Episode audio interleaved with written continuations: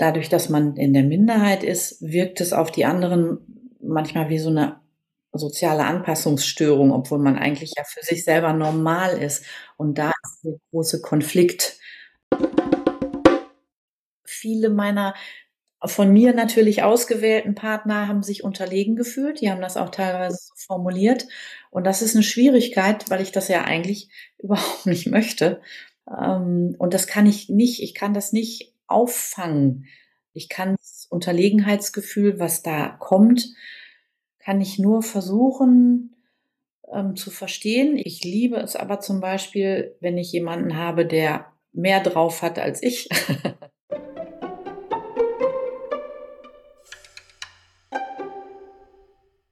Hallo und herzlich willkommen zum Podcast Begabungslust. Leben, Lieben und Arbeiten mit Hochbegabung und Neurodiversität. Ich bin Andrea Schwiebert, Beraterin für hochbegabte Erwachsene und unterhalte mich hier mit hochbegabten Menschen über Themen, die uns bewegen. Einige dieser Personen habe ich auch schon für meine Bücher interviewt, andere lade ich ein, weil sie eine besondere Perspektive oder Expertise mitbringen. Heute geht es um das Thema Verbundensein statt Einsamkeit. Das ist ja für viele Hochbegabte eine Herausforderung. Also die Frage, wie und wo finde ich Menschen, ob in Freundschaften oder Liebesbeziehungen, mit denen es wirklich passt und mit denen ich mich wirklich verbunden fühle. Und was für eine innere Haltung hilft mir dabei? Rund um dieses Thema habe ich mich heute mit Eva zu einigen Thesen meines aktuellen Buches ausgetauscht. Es war tatsächlich eher ein Austausch auf Augenhöhe als ein Interview, denn Eva weiß schon seit 20 Jahren von ihrer Hochbegabung, hat sich bereits viel mit dem Thema auseinandergesetzt und arbeitet selbst als Beraterin und zukünftig auch als Supervisorin, wenn auch in anderen Bereichen als ich. Ich habe Eva schon vor vielen Jahren kennengelernt und auch sie hat sich unter einem Pseudonym für mein Buch zu Hochbegabung und Liebe interviewen lassen. Sie ist nicht mehr ganz grün hinter den Ohren und kann auf einen reichen Erfahrungsschatz mit ganz unterschiedlichen Phasen ihrer Persönlichkeitsentwicklung und ihrer Beziehungsbiografie zurückblicken. Ich finde toll an Eva, dass sie ihren eigenen, ganz schön klugen Kopf hat, dass sie zu ihren intensiven Emotionen und ihrem Wunsch nach Freiheit steht, dass sie sich immer wieder von Normen und aus persönlichen Krisen und auch aus Beziehungen, die niemandem so richtig gut taten, befreit hat und einfach nicht damit aufhört, sich weiterzuentwickeln, ob nun beruflich oder in der Art, wie sie ihre Beziehungen gestaltet. Ihr könnt euch also auf ein Gespräch freuen, das euch erklärt, in welcher Weise eine Hochbegabung es erschweren kann, stimmige Beziehungen aufzubauen, das euch dann aber darin bestärkt, dass dieses anders als andere Sein nicht bedeuten muss, einsam durchs Leben zu gehen. Und das euch dazu ermutigt, euch mit anderen Menschen so zu verbinden, wie es für alle Beteiligten stimmig ist, statt unbedingt nach der großen Liebe oder der allerbesten Freundin zu suchen. Leider war unsere Aufnahmequalität diesmal ein bisschen holprig, so dass manchmal einzelne Wörter verschluckt sind. Das Gespräch ist aber dennoch gut hörbar und verstehbar, und so wollten wir es euch trotzdem nicht vorenthalten. Viel Spaß beim Hören! Hallo Eva, wie schön. Hallo Andrea. dass du da bist und dass wir uns heute über dieses für Hochbegabte ja auch echt wichtige Thema unterhalten. Ja, das finde ich auch. Ich habe mich gefreut, dass du gefragt hast und ähm, bin ganz gespannt auf den Verlauf und habe mir doch einige Gedanken auch gemacht. Ach, das ist schön. Ich bin ganz gespannt. Dann erzähl doch erstmal vielleicht ein bisschen von dir, so wie alt du bist, ähm, was machst du, und ähm, welche Art von Beziehungen spielen vielleicht in deinem Leben aktuell eine wichtige Rolle für dich? Das, genau, erzähl mal ein bisschen von dir. Ja, gerne. Also ich bin jetzt im Moment 54 Jahre alt, also schon ein bisschen älter und ähm, habe meinen originären Beruf ähm, aufgegeben, habe mhm. meinen Kittel als Ärztin und Chirurgin an den Nagel gehängt und bin jetzt auch außerhalb der Medizin unterwegs, bin aber über die Lehre und Ausbildung als Medizindidaktiktrainerin mhm. unterwegs ähm, und habe dann geschaut, was kann ich weitermachen, habe gruppendynamisch mich weitergebildet, bin da Leiterin und Beraterin von Gruppen mit Blick auf Organisationen und gerade in der Qualifikation zur Supervisorin. Und ähm, bin völlig ähm, ja, erleichtert, dass es in meinem Leben mit der Entwicklung und der Weiterbildung auch mhm. weitergeht. Ja, schön. Das ist schön, ja, genau. Aha, aha. Ich mag das, wenn das dynamisch ist. Aha, ja, schön. Ähm, ja, passt ja zu hochbegabten Menschen oft. Ne?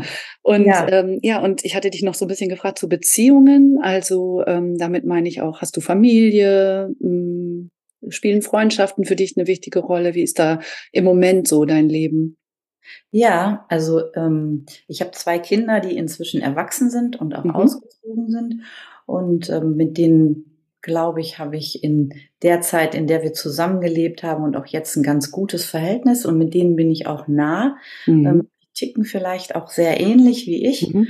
sodass wir da auch nochmal eine andere Verbindung haben. Ähm, mhm. Ich glaube, Sie haben mir das auch schon mal rückgemeldet, vielleicht so.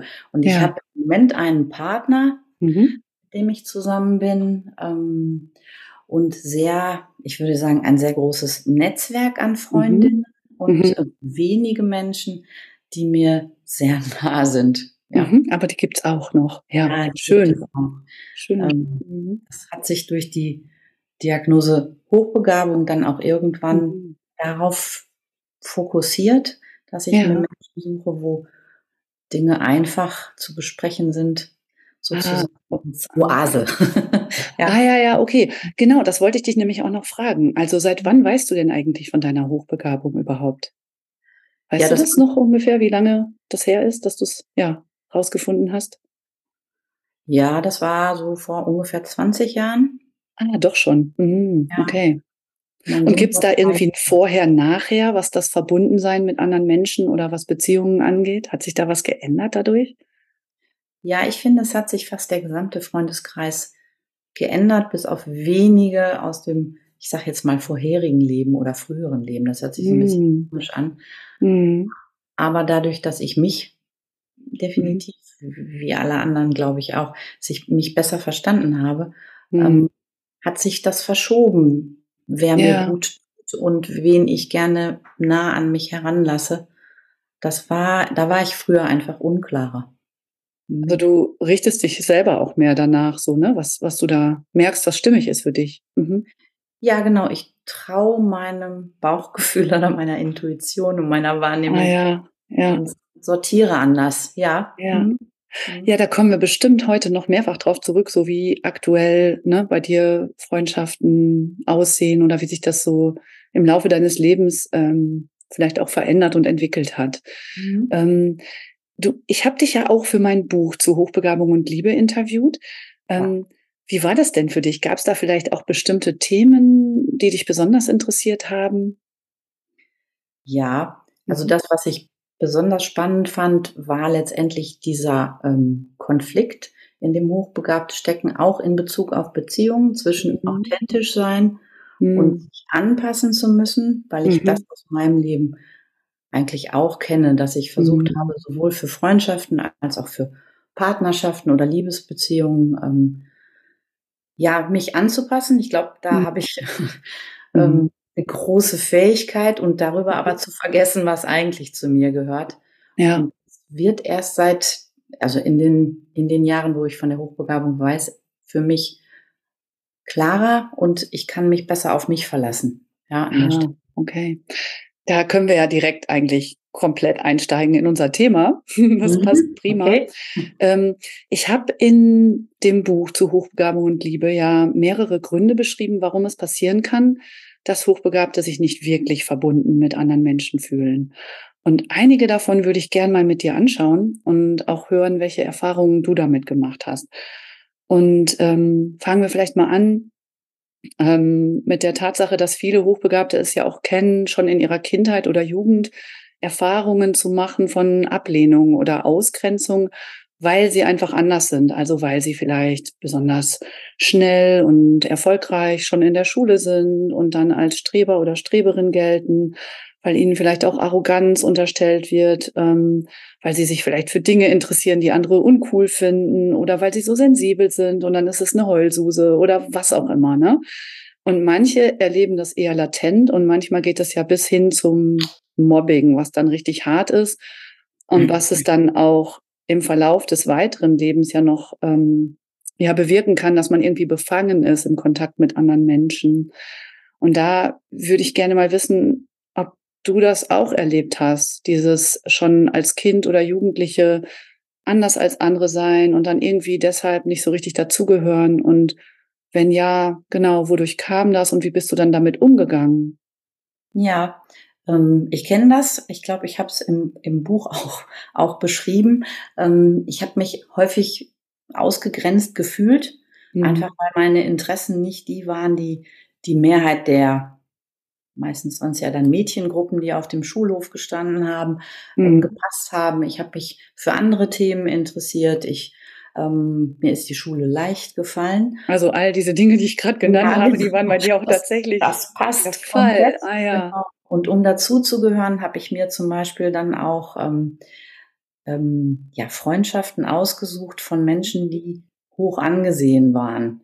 Ob die jetzt zu mir ah. gepasst haben oder nicht. ah, okay. So ja. war das richtig strategisch oder so ein bisschen intuitiv strategisch oder wie kam das? Ich glaube, da hat auch eine Strategie mit eine Rolle gespielt, ja. es für mich hoch ja, für mich war das in, in der Jugendzeit oder für alle in mhm. der Jugendzeit, in der Pubertät ist es natürlich wichtig, eine Peer Group zu haben und sich mhm. außerhalb der Familie zu sortieren, weil ich letztendlich eigentlich zu Hause schon ähm, sicher ein anstrengendes Kind war.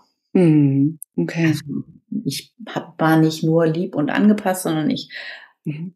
habe relativ viel aggressive Tendenzen auch gehabt. Mhm. Oder wütende Tendenzen. Ich würde jetzt gar mhm. nicht sagen, dass ich was zerschlagen habe, aber an der Stelle war ich hm. sicherlich anstrengend für meine okay. Ja. Und bist du jetzt noch anstrengend für andere? Ja, klar. ja, ich dachte gerade, weil also das kann. Was hast du gesagt? Jetzt bist du stolz drauf? Ja, ich bin da ein bisschen stolz. Das ist einfach so. Ich kann da besser mit umgehen. Ich kann mich zurücknehmen, aber ich weiß auch, dass ich ähm, ein, mhm. einfordere. Ja. Ja, okay. Mhm. Genau, aber ne, das ist ja so, also es ist sehr prägend, wenn man das schon als Kind oder Jugendliche erlebt, aber ähm, auch Erwachsene, Hochbegabte erleben das ja noch, ne, dass sie irgendwo ausgegrenzt bis hin zu gemobbt werden. Ja. Okay, also das ist schon mal so ein Punkt und den, das war ja direkt ein Volltreffer bei dir, den kennst du schon mal. Ein mhm. weiterer Punkt, ähm, auch wenn andere gar nicht vorhaben, äh, Hochbegabte auszugrenzen und eigentlich uns wohlgesonnen gewesen sind, vielleicht als wir noch Kinder waren, dann haben wir ja trotzdem schon als hochbegabte Menschen ähm, auch in der Kindheit schon erlebt, dass wir nicht richtig gesehen werden, wie wir wirklich sind, mit all diesen vielen Gedanken und Gefühlen und Facetten Mhm. Ähm, dass niemand davon ausgeht, dass das alles in diesem Kopf und in, in diesem mhm. kleinen Menschen schon drinsteckt. Und wenn man nicht richtig gesehen wird, dann macht man halt nicht diese Erfahrung einer ähm, wichtigen Spiegelung, so, ne, einer Spiegelung, die uns irgendwie zeigt, mh, hm, jemand sieht mich und findet mich gut und in Ordnung, so wie ich bin. Ja. Und das wird natürlich, wir haben ja gerade über Ausgrenzung gesprochen als erster Punkt, das wird natürlich umso schlimmer, wenn man sich dann extra anpasst, was ja viele tun, mhm. um eben nicht unangenehm aufzufallen und um dazu zu gehören. Und dann zeigt man ja auch erst recht gar nicht, was alles in einem drin steckt. Und äh, dann wird man tragischerweise erst recht nicht gesehen. Und ich glaube, das ist ein ganz zentraler Punkt. Wenn das fehlt und äh, selbst wenn das in der Kindheit noch okay war, aber dann in der Jugend vielleicht gefehlt hat, diese positive Spiegelung, dann macht das halt für den Rest des Lebens irgendwie so eine Grund Selbstunsicherheit und vielleicht auch immer wieder noch ein hohes Bestätigungsbedürfnis und das kann natürlich den Umgang mit anderen Menschen ne, und den Aufbau von Beziehungen jeglicher Art auch kompliziert machen. Ähm, also das ist schon was, was ich oft erlebe bei hochbegabten Menschen, dass das ein Thema ist. Ist das jetzt auch nochmal wieder was, was du kennst? Und wenn ja, wie war es vielleicht früher? Wie ist es heute? Ja, ähm, also das ist auf jeden Fall ein schmerzhafter Prozess, immer zu merken, dass man auf Unverständnis trifft also wenn man was äußert, dass dann Fragezeichen in den Gesichtern entstehen. Und das sind auch Situationen, die vielleicht heute noch passieren, die ich aber anders, eher anders einordne. Mhm. Ich glaube, als Hochbegabter hat man ja die Tendenz, sich selbst erstmal in Frage zu stellen, weil man die mhm. Möglichkeit hat, sich selbst ähm, in verschiedenen Perspektiven auch zu reflektieren. Ja. Und dann fängt man an, seine Wahrnehmung in Frage zu stellen. Und das ist für mhm. mich jungen Erwachsenenalter fatal gewesen. Also ich habe mich mhm. wirklich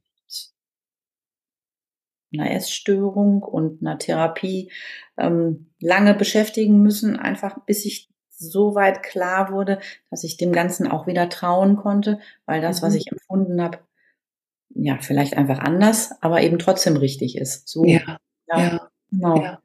Ja. Okay. Boah, dann hat das ja schon richtig weitreichende Konsequenzen gehabt für dich. Genau, ja. Mhm. Mhm. Okay. Ähm, nicht schön, aber leider nee. keine, keine seltene Erfahrung. Mhm. Ähm, ein weiterer Punkt hm, ist, dass ähm, selbst wenn, also es liegt ja nicht immer nur an Ausgrenzung oder an Unverstandensein, ähm, wenn Hochbegabte sich schwer damit tun, sich wirklich mit anderen Menschen verbunden zu fühlen, ähm, sondern es gibt ja auch oft dieses Phänomen, irgendwie, ich möchte gerne dazugehören, ne, das ist ja mhm. was zutiefst mhm. Menschliches, und ich will das aber doch nicht. Denn mir fehlt selber was bei den anderen. Also ich kann das, worüber ich wirklich gerne sprechen möchte oder meine intensiven Gefühle vielleicht nicht mit denen teilen. Und vor allem, ich bekomme vielleicht auch zu wenig zurück. Und äh, da fand ich so eindrücklich, das habe ich dann auch schon im Buch zitiert, dass mhm. manche KlientInnen ähm, mir vor einer Weile so dieses Beispiel genannt haben, ich fühle mich wie so eine Zapfsäule und gesagt haben, andere können immer bei mir tanken. Also egal eigentlich in welchem Kontext, ne? wenn ich irgendwie beruflich was weiß ich, bei einem Seminar oder Kongress bin und wir haben da eine Arbeitsgruppe, dann finden das alle immer ganz schön, dass ich so, dass ich sie inspiriere mit meinen Ideen. Oder in meinem privaten Umfeld kommen Menschen zu mir und lassen sich auch gerne mal zu irgendwas von mir so ein bisschen beraten, fast schon. Mhm. Und ähm, ja, aber was mache ich, wenn ich nicht mehr weiter weiß? Dann weiß ich so richtig nicht, wo gehe ich hin, wo kann ich eigentlich tanken? Und das kann ja dann auch dazu führen, zu so einem Gefühl von, ich bin lieber allein als unter Menschen, denn unter Menschen fühle ich mich erst recht einsam. Ähm, ja, wie sieht's da bei dir aus? Du hast so genickt gerade. Ist das schon wieder was, was du kennst? Bist du hier die Bilderbuch hochbegabte Interviewpartnerin? Ähm, also ich fand das Bild der Zapfsäule ein sehr schönes Bild. Mhm. Ähm, das das kenne ich gut, mhm. natürlich. Ähm, letztendlich haben wir das ja auch irgendwie also du ja auch, wenn ich dir so nahe treten darf, zu unserem Beruf gemacht, dass wir mhm. sagen, wir beraten Menschen an der Stelle. Mhm. Ähm, auf der anderen Seite glaube ich, dass es manchmal erforderlich ist, aufgrund der Antennen, die jetzt ich habe oder die du auch hast oder auch andere Hochbegabte, ähm, dass man für sich alleine sein muss in irgendeiner Weise. Mhm. Und dann ist es schwierig, da Gleichgewicht zu finden, ne? unter Menschen sich einsam zu fühlen. Man braucht sicherlich das Dazugehörigkeits- oder Zugehörigkeitsgefühl. Ähm, man braucht einen intensiven Austausch, den gibt es halt ja schon immer noch wenig. Mhm. Und dann brauche ich aber auch Zeit, alleine zu sein. Also mhm. ich kann super gut alleine in den Urlaub fahren zum Beispiel. Ja, ja, ja, ja. Genau, also das sagen ja viele, ne, dass auch so Zeiten des Alleinseins für sie echt äh, wichtig sind. Mhm. Ähm, ja, aber ab und zu ist es natürlich gut, man hat so Menschen, ne, wo das dann doch geht, ja. dieses ja. sich verbunden fühlen und teilen können und auch eben von, von, von der anderen Person was mitnehmen können an Inspiration und ja. Aber ab und zu hast du das schon. Ja, klar. Und aus mhm. Alleinsein-Gefühl auch. Und irgendwie ja. ist es ja eine Integration von allen Dingen, mhm weil man ja nicht davon ausgehen kann, dass wenn man sagt, man ist hochbegabt, alle sagen, juhu, jetzt weiß ich, wie ich mit dir umgehen soll. Ja, das vielleicht mal kurz als äh, kleiner, genau, klein, wo du das gerade so sagst, äh, taucht bei mir die Frage auf, wie gehst du damit um? Sagst du das Menschen, dass du hochbegabt bist? Nee, nicht sofort. Also ich gehe da nicht offensiv mit um. Ich bin im Rahmen der Kindererziehung bin ich offensiver geworden, weil ich gemerkt habe, dass die das brauchen irgendwo mhm. auch, ähm, um auch klar zu machen, dass das nicht eine, ich sag mal, eher negativ besetzte Schublade ist, wobei ich glaube, dadurch, dass man in der Minderheit ist, wirkt es auf die anderen manchmal wie so eine soziale Anpassungsstörung, obwohl man eigentlich mhm. ja für sich selber normal ist. Und ja. da ist der große Konflikt. Mhm. Ähm, genau, ja. Ja, okay. Was zu vermitteln. Es führt, wenn ich sage, wie mhm. zum Beispiel in der Supervisionsausbildung, mhm. zu ähm, allen Reaktionen, die ich auch sonst so kenne. wie zum Beispiel? Ähm, dass Menschen distan sich distanzieren in dem Moment. Mhm. weil ihnen das suspekt ist, mhm. weil sie aber vielleicht auch ähm, nicht sofort nachfragen. Mhm. Menschen, die wissen, wovon man redet, andere, also dann wieder Personen, die sagen, ja, gehöre ich auch zu. Erzähl mhm. doch mal. Also neugierig ist wirklich ganz unterschiedlich und mhm. auch sicherlich Ablehnung. Ja, ja auch, ja. Hm, okay. Und, und so in Freundschaften? Hast du das da auch schon zum Thema gemacht, wirklich? Ja, es ist auch oft an mich herangetragen worden. Ach so. Also nicht Hochbegabung, sondern ähm, das Wort klug oder hm. schnell oder sowas ist auch immer mal wieder Thema gewesen. Das ist jetzt nicht immer der Begriff der Hochbegabung. Ja. Mhm. Ja. Mhm. Okay. Ja, wahrscheinlich ist es dann auch am leichtesten, da mit äh, Freundinnen drüber zu sprechen, die, die selber auch so in diese Richtung gehen. Ne?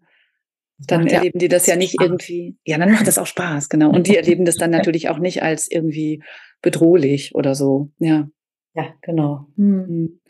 Reden wir doch noch mal ein bisschen über Freundschaften. Du hast ähm, gerade äh, eingangs schon gesagt, du hättest ein paar sehr nahe Menschen und dann aber auch noch ein großes Netzwerk. Ähm, würdest du sagen, dass du insgesamt ja mehr oder weniger kontakt, kontaktfreudig bist als andere Menschen oder dass du sehr viele Freunde und Freundinnen hast oder vielleicht weniger als andere? Das ist ja auch immer so eine Frage, ne? Was macht die Hochbegabung damit? Ja, ich würde sagen, ich habe sehr viele soziale mhm. Kontakte mhm. und ähm, ich, also ich habe, glaube ich, von Grund auf ein, ein ein Interesse an Menschen. Mhm. Ich versuche das gerade zu formulieren, das ist gar nicht so ja, einfach. Ja. Also eine wirkliche Neugier auf Menschen. Ich finde Menschen spannend, egal ob sie hochbegabt sind oder ob sie mhm. in der Beziehungsform leben oder so oder so. Mhm. Das finde ich erstmal spannend.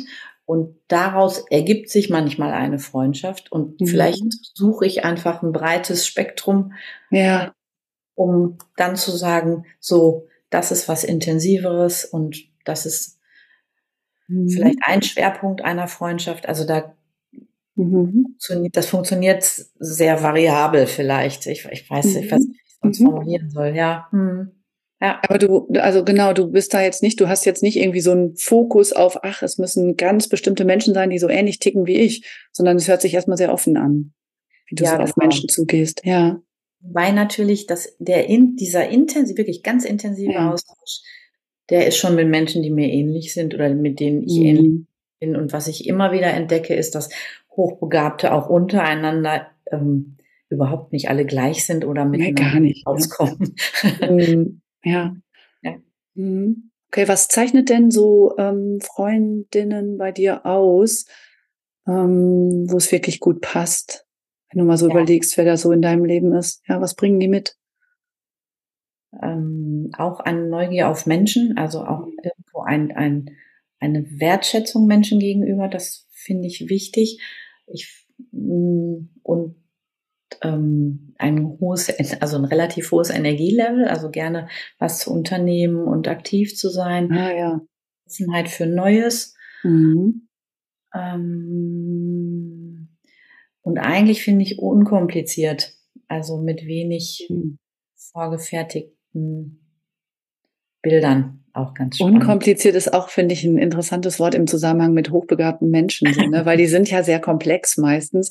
Aber wenn man dann mit anderen so komplex hochbegabten Menschen, die in der Lage sind, auch andere Perspektiven nachzuvollziehen und schnell zu sein, im Gespräch ist, dann fühlt sich das wiederum oft viel unkomplizierter an, ne, als in anderen Kontakten. Ja, das finde ja. ich auch, auf jeden ja. Fall. Ja. Mhm. Ähm, ich kann da ja noch mal so ein bisschen anknüpfen, aus, aus meinen Erfahrungen mit KlientInnen so ein bisschen berichten.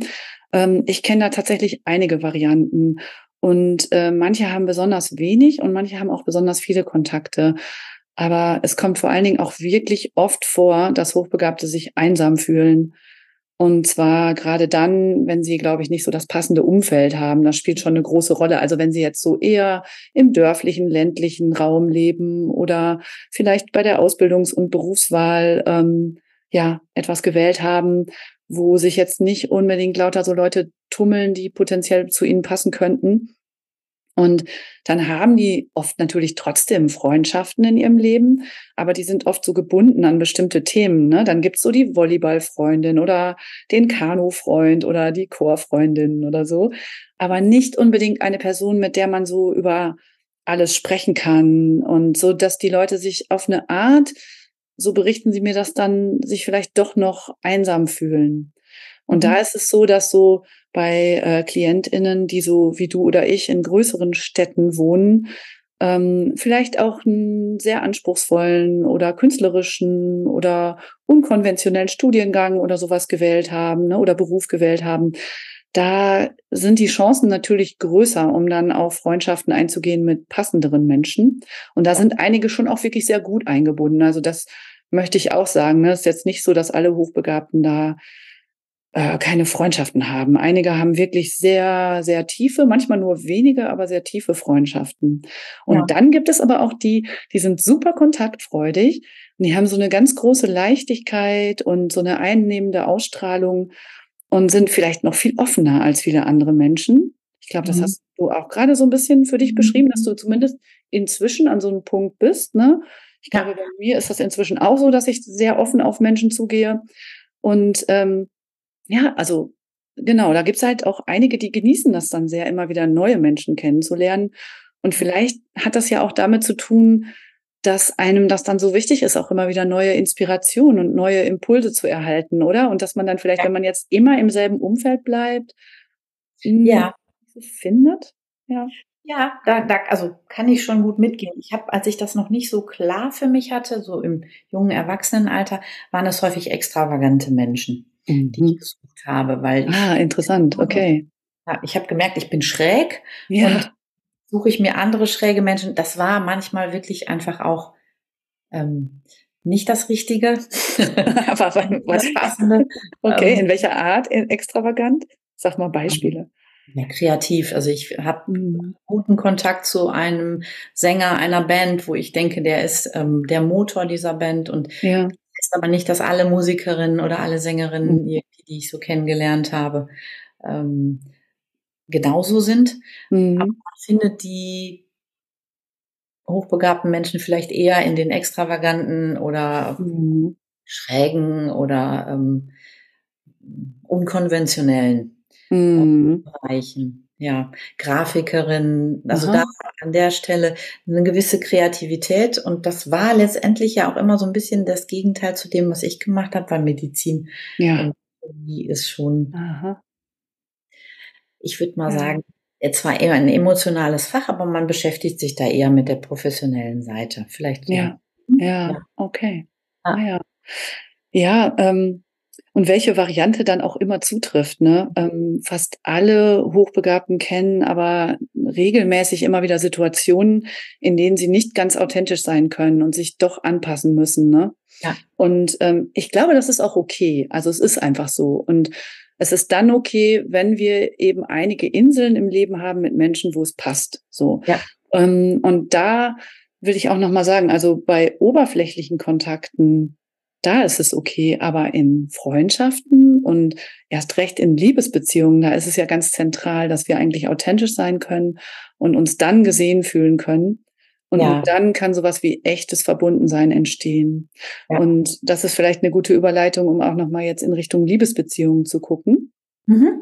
Ähm, da habe ich ja im Buch auch den Begriff die Suche nach der Nadel im Heuhaufen äh, verwendet, um zu sagen, wie schwer es für Hochbegabte sein kann, passende äh, LiebespartnerInnen zu finden. Denn es muss ja mehreres gegeben sein. Also in der Regel wünscht man sich intellektuelle Augenhöhe, aber ja auch Wellenlänge. Das reicht ja nicht, ne, ähnlich intelligent zu sein.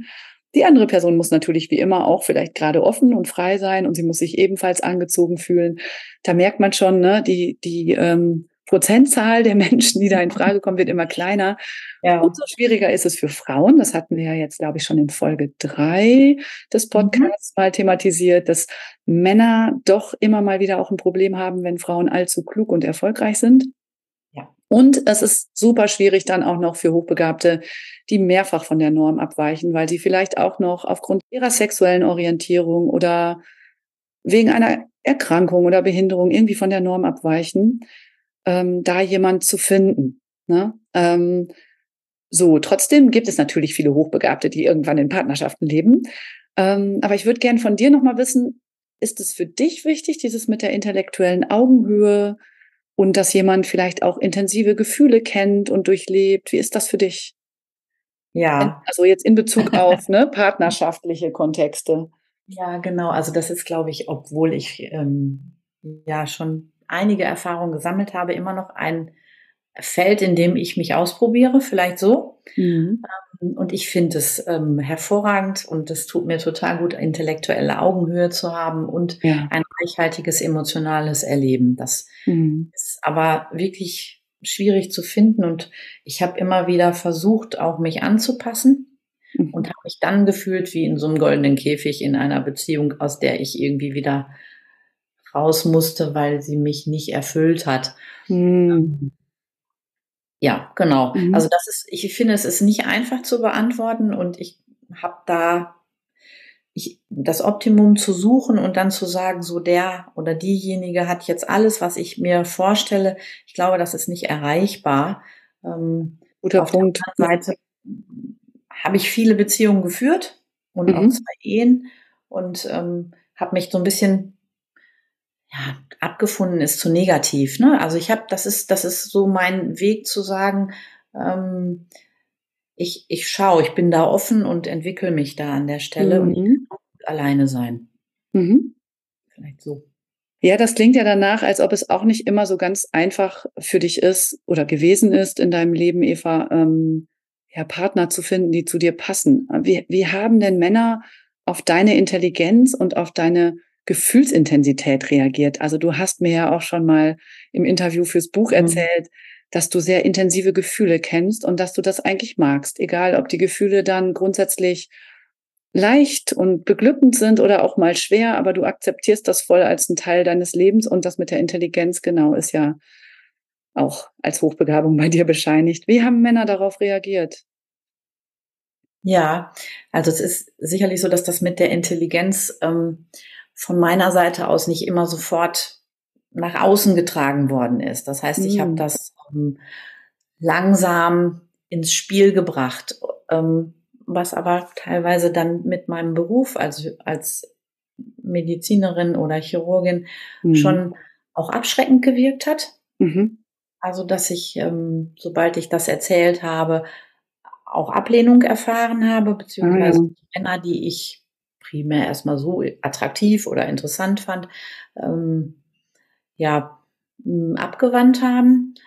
Und ich glaube aber, dass ich vorsichtig mit meiner, zum Beispiel mit meinem Tempo umgegangen bin in Beziehungen. Das heißt, dass ich ähm, das Tempo erst aufgenommen habe, wenn ich jemanden kennengelernt habe. Und das, ah, es hat manchmal schon, es hat dann geknirscht. Und mhm. ich glaube, viele meiner von mir natürlich ausgewählten Partner haben sich unterlegen gefühlt. Die haben das auch mhm. teilweise so formuliert.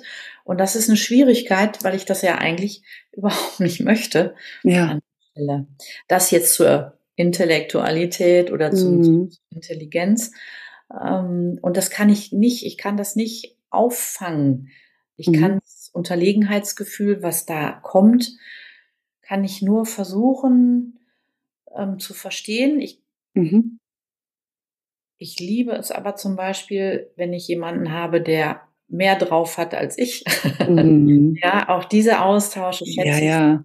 Das ist ja nicht nur das, dass andere vielleicht eingeschüchtert sein können in so einer Begegnung von dir, sondern dass du, das hatten wir ja gerade von wegen Zapfsäule und so, ne, dass es ja auch für dich wichtig ist, dass du da einen Gegenpart hast sozusagen, wo genau. der dich, der, der, ja, wo richtig was kommt, wo du in Resonanz gehen kannst, ne? Genau. Und ich, ich finde hochintelligente Männer ähm, wirklich attraktiv. Also mhm. das weiß ich, dass das bei mir jetzt dann nur nicht nur eine platonische Verbindung ist, sondern dann kommt reichhaltiges Gefühlsleben dazu. Mhm. Und ich finde das attraktiv an der Stelle. Ja. Also jemand, ähm, ich habe einen guten Freund gehabt zum Beispiel, der auch lange Zeit in Harvard war und jetzt in Zürich tätig ist.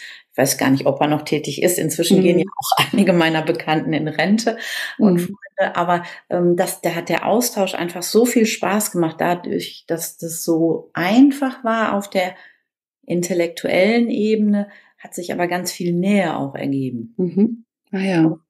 wie gesagt, da entsteht bei mir Attraktivität auf jeden Ja. Fall. Ja. Und du hast gesagt, aber auch diese Gefühlsintensität magst du an anderen und da noch mal, mochten das Männer bisher auch an dir? Ich glaube, ähm, das ist manchmal ganz schön schwer einzuschätzen. Ähm, ich schätze das und ich mag das und wenn ich mich wohlfühle, ist das natürlich für mein Gegenüber etwas, was derjenige und auch schätzt. Mhm. Und ich mag diese Reichhaltigkeit. Ich weiß aber, dass das, bevor ich wusste, worum es geht, auch abschreckend gewirkt hat, beziehungsweise, dass es anstrengend ist, Mhm. Wenn ich so reichhaltig empfinde, dass mir einfach Tränen runterlaufen oder dass, wenn ich Mhm. mich, wenn ich in die Diskussion gehe, da auch emotional mitgehen kann. Mhm. Das heißt nicht, dass es gleich ein, dass, dass es ein Riesenstreit ist oder dass es irgendwas ist, woran eine Beziehung zerbrechen kann. Aber durch dieses emotional, intensive emotionale Erleben entsteht bei dem Gegenüber manchmal das Gefühl, ich, ich, ich versuche etwas anderes mh, zu, zu kaputt zu machen oder zu zerstören, vielleicht so, ja, Mhm. was, was ich gar nicht will, sondern es ist einfach eine intensive Diskussion für mich, die ich sehr schätze. Ah ja, okay. Das wird dann ganz anders wahrgenommen. Du denkst, wir gehen Genau. jetzt hier, wir gucken uns das jetzt an, auch wenn das äh, schwierig ist, aber wir gehen da Ja. zusammen durch. Ja. Und die andere Person denkt, oh, jetzt macht ihr das aber hier echt kompliziert und schwierig und die ganze Leichtigkeit ist weg. So. Ja, und die ganzen? Perspektiven und was man alles berücksichtigen muss. Und ich finde Aha. das, das, ich finde das auch, das finde ich attraktiv in Aha. der Auseinandersetzung. Und ähm, das ist aber, ja, ich sage das jetzt mal so ganz platt, ja, es ist wirklich eine Stereotype, aber das finden Männer an Frauen in den meisten Fällen unattraktiv. Ja, okay. Ja, ja. Ich weiß, wovon du sprichst. Okay. Ähm, ein, ein Ding, das ich mir auch noch so gedacht habe, ist, vielleicht sind Hochbegabte mh, auch manchmal äh, zu schnell begeistert, wenn sie dann jemanden finden, der mal mithalten kann oder die mal mithalten kann und lassen sich dann auch auf Beziehungen mit Menschen ein, obwohl sie eigentlich schon merken, ja, die Person ist eigentlich nicht so richtig frei. Aber hey, da ist endlich mal jemand schnell, da ist jemand intensiv und fühlt viel und kreativ. Und dann lässt man sich da ein. Und das kann natürlich dann auch dazu führen, dass, ähm, wenn wir ja gerade darüber reden, wie lernt man überhaupt Menschen kennen, dass man die zwar kennenlernt, aber dann Dinge auch relativ schnell wieder vorbei sind oder unglücklich enden. Äh, Kannst du da andocken oder ist das, ja, wie, ja, kennst du also- sowas?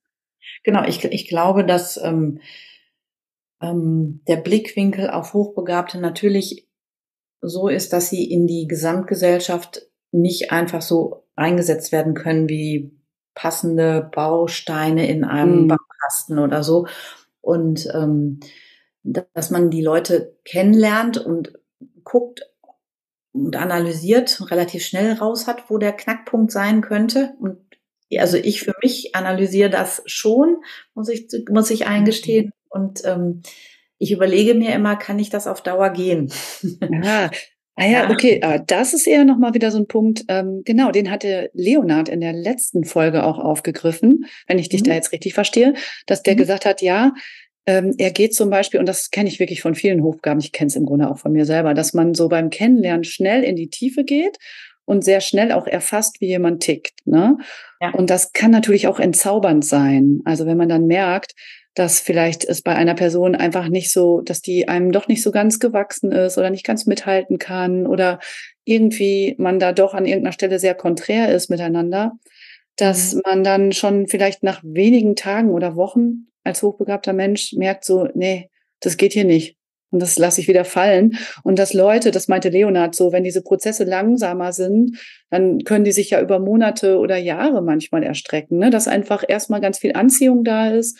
Und klar, es gibt Unterschiede, aber die blendet man so ein bisschen aus und Ja, so. Und dann ist aber nachher, also es gibt ja hier nicht ein besser oder schlechter. Das sind einfach verschiedene ähm, Qualitäten von Erfahrungen. Und dann kann es natürlich, wenn das alles langsamer ist, so sein, dass man jemanden dann schon total lieb gewonnen hat und man dann irgendwie Unterschiede mehr aushält, so und daran arbeitet. ja, Das könnte so aus meiner Perspektive auch ein Grund sein, warum einige Hochbegabte nach mehreren Beziehungsversuchen doch Single bleiben. Also es ist, es ist nicht so, dass sich niemand für die interessiert oder sie sich nie einlassen. ja. Aber sie merken dann einfach, nee, hat schon wieder nicht gepasst, so, ne?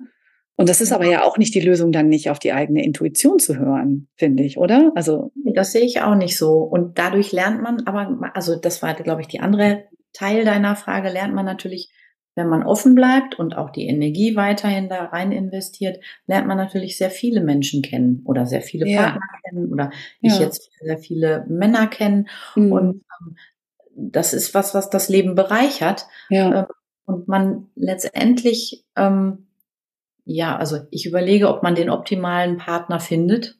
Mhm. Das ist ja. Ja, was heißt optimal, ne? Also ich meine, das ist, glaube ich, super, super, super selten, so wirklich die Seelenverwandtschaft und alles passt. Ähm, natürlich geht's immer darum, auch mit Unterschieden klarzukommen genau. in einer Beziehung. Ja. Ja. Ähm, genau, ich würde gar nicht unbedingt immer sagen, Kompromisse zu finden, weil dann landet man ja vielleicht auch schnell beim kleinsten gemeinsamen Nenner und dann flacht alles so ab. Aber mhm. eben, ne, so anzuerkennen, okay, an diesen Punkten, da sind wir ganz unterschiedlich. Und ja. was verbindet uns vielleicht trotzdem? So, das ist ja klar.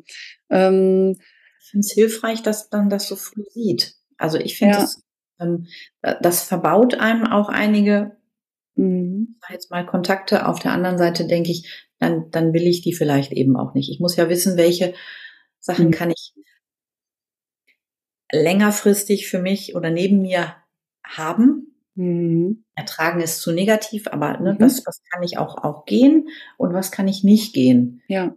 Ja. Okay. Ja, lass uns doch mal ein bisschen schauen in Richtung äh, Lösungen. Also es gibt ja Hochbegabte, die kriegen das hin, die haben Freundschaften und die haben Partnerschaften und da können wir ja noch mal schauen, wie haben die das wohl geschafft? Und du hast das ja auch. Und wie hast du das geschafft? So, da schauen wir jetzt mal hin. Wir wollen ja hier lösungsorientiert sein. Ähm, aber erstmal vielleicht noch mal die Frage: Wann und wodurch fühlst du dich denn mit Menschen wirklich verbunden? Ähm, was, was brauchst du für so ein Gefühl von Verbundensein? Das könnte ja sein, dass das ist irgendwie, ich muss die Person jeden Tag sehen.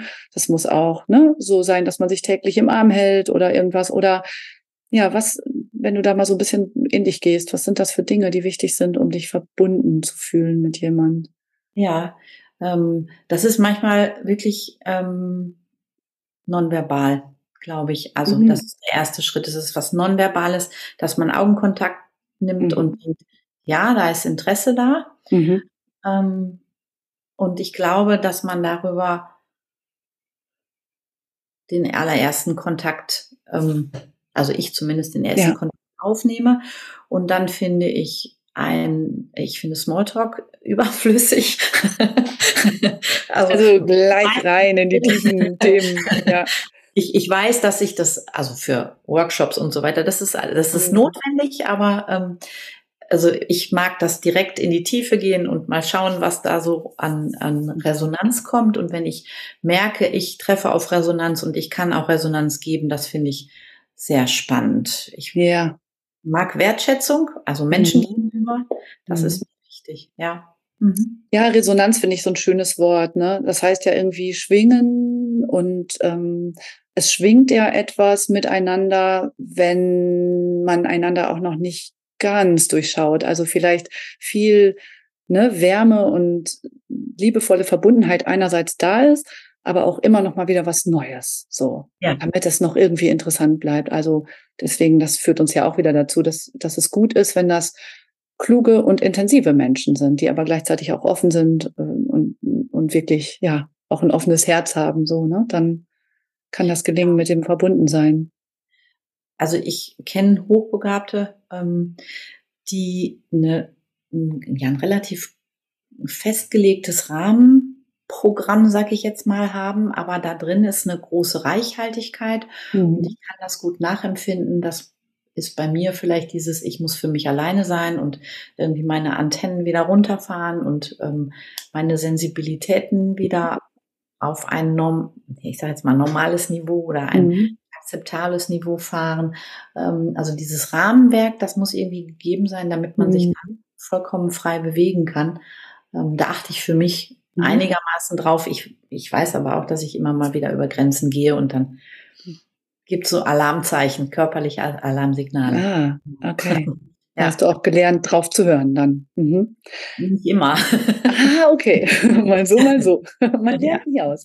Ja. Ähm, aber genau, also wenn du jetzt also so beschreiben kannst, ne, was, was du brauchst, um dich mit Menschen verbunden zu fühlen, dann ist ja jetzt die Frage, auch nochmal von wegen lösungsorientiert, wo hast du denn passende Menschen gefunden, wenn du nochmal so ein bisschen reflektierst? Also es geht ja sowohl oft um den um Orte, wo tummeln sich eigentlich überhaupt Menschen? Ist es reiner Zufall oder Ne, waren das bestimmte Kontexte? Ja. Und es geht auch, da können wir auch nochmal hingucken gleich, oft um die innere Haltung, so die persönliche Herangehensweise, vielleicht auch alte, verinnerlichte Muster durch negative frühere Erfahrungen, aus denen wir vielleicht aussteigen müssen, um offen zu sein, ne, um Menschen neu begegnen zu können. Aber vielleicht eins nach dem anderen. Also Orte, was, ja, kannst, gibt es da irgendwie sowas wie so einen roten Faden bei dir, wo du sagen könntest, an den oder den Stationen in meinem Leben da sind mir vor allen Dingen Menschen begegnet oder ist das ganz ja. unterschiedlich gewesen?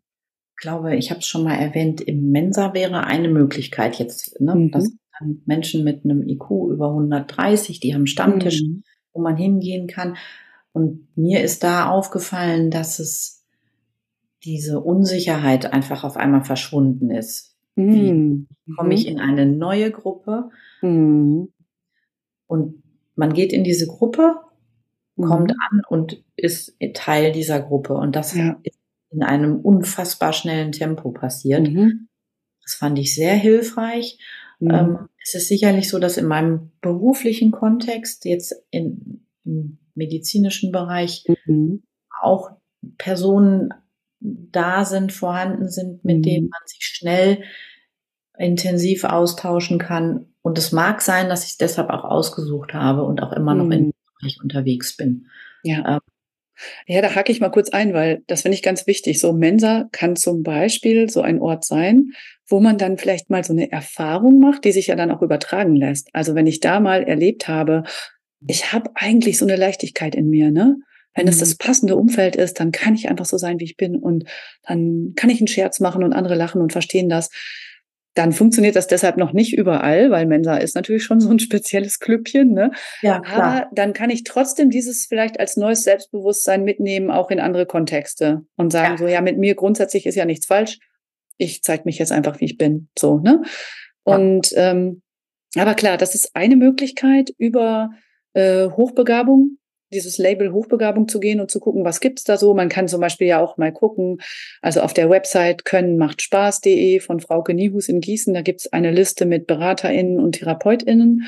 Und einige von denen bieten zum Beispiel dann ja auch mal Gruppen oder Seminare oder so an ne, für Hochbegabte. Ja. Also das ist so eine Möglichkeit, tatsächlich über dieses Thema zu gehen. Was anderes hast du auch schon erwähnt, der berufliche Kontext. Ne? Wenn es dann halt ein anspruchsvoller Beruf ist, dann ist es meistens so, dass da auch ein paar andere sehr kluge Menschen rumlaufen. Ne?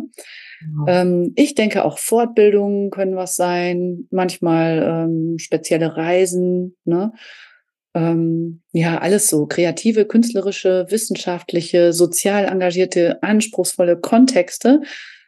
Ähm, wer dafür offen ist, manchmal auch einfach queere Kontexte, ne? weil ja meine ah. Beobachtung ist, viele Hochbegabte sind in irgendeiner Weise queer und viele queere Menschen sind hochbegabt. Hm. Ja. Du hast gerade so A gesagt. Ja, genau. Ich habe in meinem Bekannten- und Freundeskreis ähm, auch Beziehungen und Menschen, die ähm, queer unterwegs sind und finde da eben diese Offenheit. Und mhm. da sind auch einige dabei, wo ich sagen würde, ja, das sind hochbegabte ja. Menschen und mit denen, ja, man letztendlich, man erkennt sich an irgendeinem mhm. an. Ähm, ich habe von einem Hochbegabten auch mal den Begriff Brainspotting gehört. Ja. also das ist, ja. das ist natürlich, das wäre das Optimum, wenn man in eine Gruppe kommt und sieht so da und da, aber so, so einfach finde ich es dann auch so wieder. So einfach ist es nicht, aber sobald man in diese von dir genannten tiefen Gespräche eintaucht, also sobald man da im Einzelkontakt ein bisschen eintaucht, ja, dann ne, erkennen Hochbegabte einander oft. Ja. Genau, ja. und ich finde, da ist der Einzelkontakt auch nochmal so eine Format, ja. wo ich sage, wenn ich das Gefühl habe, mit demjenigen, mit derjenigen kann ich in den tieferen Kontakt mhm. gehen, dann auch sich auszuprobieren und einfach mal mhm. im Tempo anzuziehen und zu gucken, kann der andere, die andere mitgehen. Also ja. auch eine gewisse, ja, es gehört auch Mut dazu, aber auch eine mhm. Experimentierfreude. Mhm. ich hatte gerade noch, genau, meine Kinder. Ähm, mhm. Ähm, ja, beide, die mich eigentlich auf mein eigenes Thema gebracht haben, der Hochbegabung. Ähm, da gibt's auch immer Kontexte, wo man dann mehr Eltern und mehr mhm. Kinder trifft. Und auch für meine Kinder war es hochrelevant, ähm, Gleichgesinnte zu finden mhm. und zu ja. sehen, ah, da gibt es welche. Ja. Ja. Ja, und äh, gerade was jetzt auch den Kontext vielleicht von Liebesbeziehungen angeht, ist es natürlich, aber auch für Freundschaften ist es super, dass es auch Apps gibt und Plattformen im Internet. Ähm, gerade wenn so mehreres zusammenkommt, ne, und man ist hochbegabt und vielleicht noch lesbisch und vielleicht noch, mhm. ne, irgendwie mhm. Person of Color oder was auch immer, dann kann man da schon so ein bisschen besser vielleicht mal ja jemand finden, wo es passt, so, ne? Ja. Ähm, Genau, gut. Also, ne, das heißt, es gibt bestimmte Kontexte, da ist es wahrscheinlicher, überhaupt mal passenden Menschen zu begegnen. Mhm. Dann geht's aber auch, finde ich, um diese schon genannte innere Haltung. Hm, wie, wie ist das da? Also, gibt's für dich was, wo du gemerkt hast, da hat sich was im Laufe deines Lebens so an deiner Haltung in eine Art verändert, so dass du leichter in guten Kontakt mit Menschen kommst, leichter passende Menschen für dich kennenlernst? Ja, ich glaube, es ist einfach das nicht an, also an manchen Stellen, gerade für Liebesbeziehungen oder Freundschaften, ähm, das nicht angepasst sein, das nicht in Stereotypen denken, nicht die Normen, die wir von der Gesellschaft wirklich in jedem, jeder Werbung, in jedem Geschäft, was ich zum Beispiel mit Hochzeitskleidern oder, ne, also diese ganze Märchenwelt, ja dieses, diese, diese Stereotype, die wir mitbekommen, mhm. aus denen sich herauszulösen. Das hat mir geholfen. Und das habe ich mhm. sicherlich mit 30 noch nicht sagen können. Ja. Und seine eigene Form zu finden. Auch mhm. ist vorgeworfen worden, ich könnte keine Beziehung und ähm, ich muss gestehen, das hat sich im Laufe meines Lebens ganz anders gezeigt. Ja, mhm. also ich habe eine lebenslange Beziehung. Ähm, genau, ja. dieses, dieses hm, außerhalb der Norm zu denken, was wir ja eigentlich können. Finde ich total wichtig und richtig gut, dass du das nochmal sagst. Und du sagtest ja auch, ne, also zwei Ehen hast du hinter dir. Und na mhm. klar hat man dann so in unserer Gesellschaft so ein absolutes Gefühl von gescheitert sein. Aber du hast gerade auch gesagt, aber ich habe langjährige Beziehungen in meinem Leben. Ne? Genau, ja. Und das ist genau was, wo ich gerade noch mal gerne zum Schluss drauf kommen möchte. Apropos innere Haltung und out of the box denken, weil ich glaube, dass es einfach total befreiend sein kann für Hochbegabte, mhm. ähm, wenn es generell darum geht, zu sich selbst zu stehen und auch zu einem, also oft weichen Hochbegabte ja in vielen Punkten von der Norm ab und haben einfach kein richtiges Skript für ihren Weg, so, ne, und suchen ihren eigenen Weg. Und ich hatte es ja auch im Buch schon geschrieben, dass sie auch in der Wahl ihrer Beziehungsformen öfter mal von der Norm abweichen. Mhm. Und für Hochbegabte, ähm, die finden, dass sie jetzt lang genug nach der Nadel im Heuhaufen gesucht haben, kann es total befreiend sein, sich von dieser gesellschaftlichen Märchenerzählung, die du gerade erwähnt hast, zu befreien und nicht mehr zu denken, sie müssen unbedingt die Liebe des Lebens finden und dann am besten natürlich in einer monogamen und am besten auch vor allen Dingen noch heterosexuellen Beziehung für immer leben Ne? Und es ist so hilfreich, sich davon zu verabschieden und sich auch mal zu überlegen, dass auch Freundschaften oder unkonventionelle Beziehungsformen, dass sich auch da echtes Verbundensein leben lässt. Ne? Und da finde ich auch, da bin ich in letzter Zeit drüber gestolpert, dieses Konzept der Beziehungsanarchie spannend, das vorschlägt, ähm, einfach jede Beziehung individuell zu betrachten und nicht in so hierarchische Schubladen zu packen wie Paarbeziehung oder Freundschaft, also immer zu gucken, was verbindet uns miteinander und was fühlt sich jetzt gerade stimmig an für uns. Und dabei ist ja dann auch Platz für Wandel. Das heißt, Beziehungen dürfen sich verändern, ohne deshalb vorbei sein zu müssen. Mhm. Ich finde das für, ja, für Hochbegabte, wenn sie halt so ein bisschen so denken, ah, so das Optimum, das werde ich nie finden, dann befreit es aber von so einem Defizitblick auf sich selbst, den einige ja entwickeln, wenn sie halt jahrelang Single sind zum Beispiel. Ja, also ich ne, kann es jetzt hier nicht noch weiter ausführen, aber wer mehr darüber wissen will, wir verlinken dazu auch mal aktuelle Literatur zum Thema in den Show Notes. Und wichtig ist mir natürlich noch zu sagen, also ich möchte nicht behaupten, dass romantische oder dass monogame Beziehungen schlecht sind, überhaupt nicht. Ich finde es halt nur hilfreich, sich davon zu lösen, dass die der einzige Weg zum Glück sind. Ne? So, ja, sorry, das war jetzt voll der Vortrag, aber ähm, es klang gerade so, als ob du so ähnlich denkst, Eva, irgendwie. Ja, doch, da stimme ich dir voll und ganz zu. Ähm, und je besser man sich kennenlernt in seiner Hochbegabung auch, also für mich hat es wirklich auch eine identitäre ähm, Aspekt, ähm, desto besser kann man darauf hören, was man braucht. Also ich glaube, ja. wir sind halt selbstfürsorglich für uns verantwortlich. Es macht niemand anderes für uns. Mhm. Und an mhm. der Stelle stimme ich dir voll und ganz zu. Alles, was ich an defizitärem Blick auf mich irgendwann loslassen konnte, auch wenn der immer mal wieder auftaucht, mhm. hat mir un ja, hat mir schon geholfen. Ja, das ist ein wichtiger Punkt, dieses ähm, zu sich selber stehen. Und ja, du hast ja jetzt schon einiges äh, darüber berichtet, Eva, was dir so in deinem Leben geholfen hat, ähm, mhm. um Lösungen für dich zu finden, gut in Kontakt mit Menschen zu sein, passende Menschen kennenzulernen, verbunden sein zu spüren. Hast du vielleicht so ganz zum Schluss noch ähm, irgendwelche Anregungen oder kannst du es nochmal so auf irgendwas runterbrechen, ähm, was für dich richtig zentral ist, ähm, um dieses Verbundensein als hochbegabter Mensch zu finden? Irgendwas, was du da unseren HörerInnen vielleicht noch mitgeben möchtest? Ja, ich versuche das mal zusammenzufassen. Ähm, für mich ist das Wichtigste, wirklich zu dem zu stehen, wie ich das so mache. Ähm, und das hört sich jetzt leichter an, als es eigentlich so ist.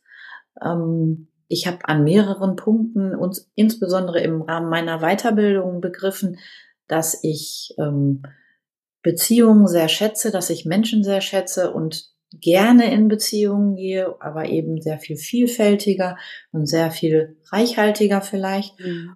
Das für sich rauszufinden, manchmal auch eben im Netzwerk der Hochbegabten, die man mhm. so kennt, ähm, ist für mich der zentrale Punkt, um ja, als Identität dann auch sich in, in Ordnung zu finden, also zu sich zu stehen, ja. Also schon auch dieses überhaupt rausfinden, ich bin hochbegabt, deshalb bin ich so, wie ich bin, in manchen Punkten. Es gibt natürlich noch andere Persönlichkeitsanteile.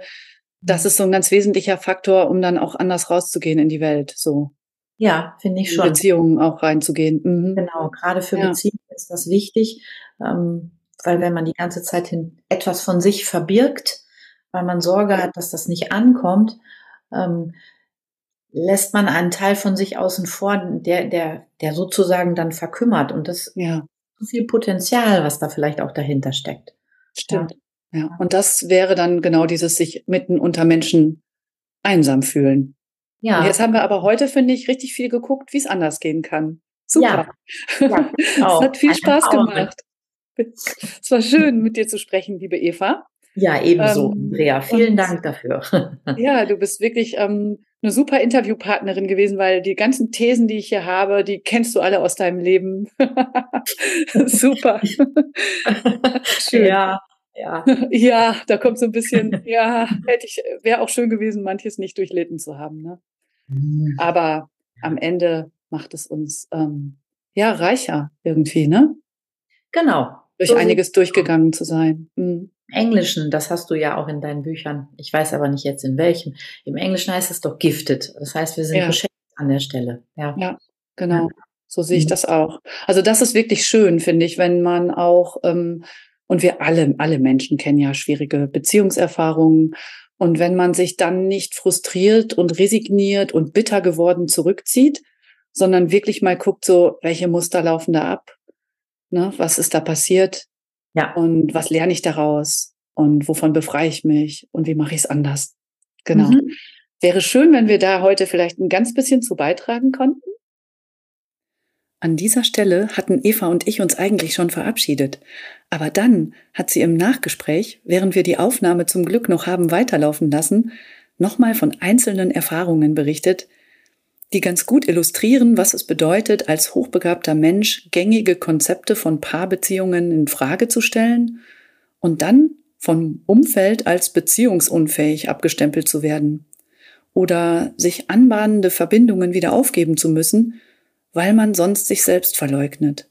Wir fanden das wichtig und haben deshalb entschieden, dass wir das hier noch einbauen. An dieser Stelle ein Dankeschön an Paul für Schnitt und Technik.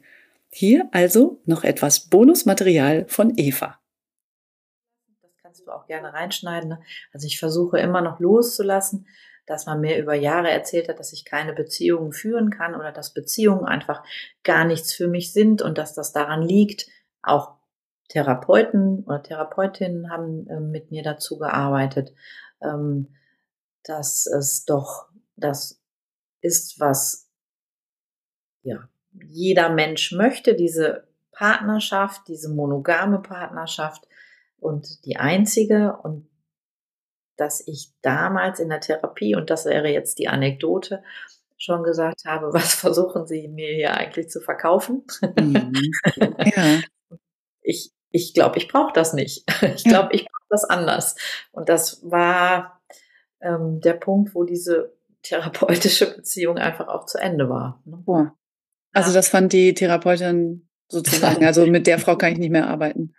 Ja, wir haben uns dann langsam auseinander dividiert. Das war, ich fand, das war recht erwachsen und so. Mhm. Aber ähm, dieses permanente mir verkaufen, dass ich diesen Mann doch mal geliebt habe und doch gefälligst bei dem bleibe, das finde ich ist. Also das geht ja wirklich so weit, dass therapeutische Ansätze heutzutage immer noch dahingehend sind, dass das verkauft wird. Und ja. ich fand das damals schon ein Unding. Wirklich.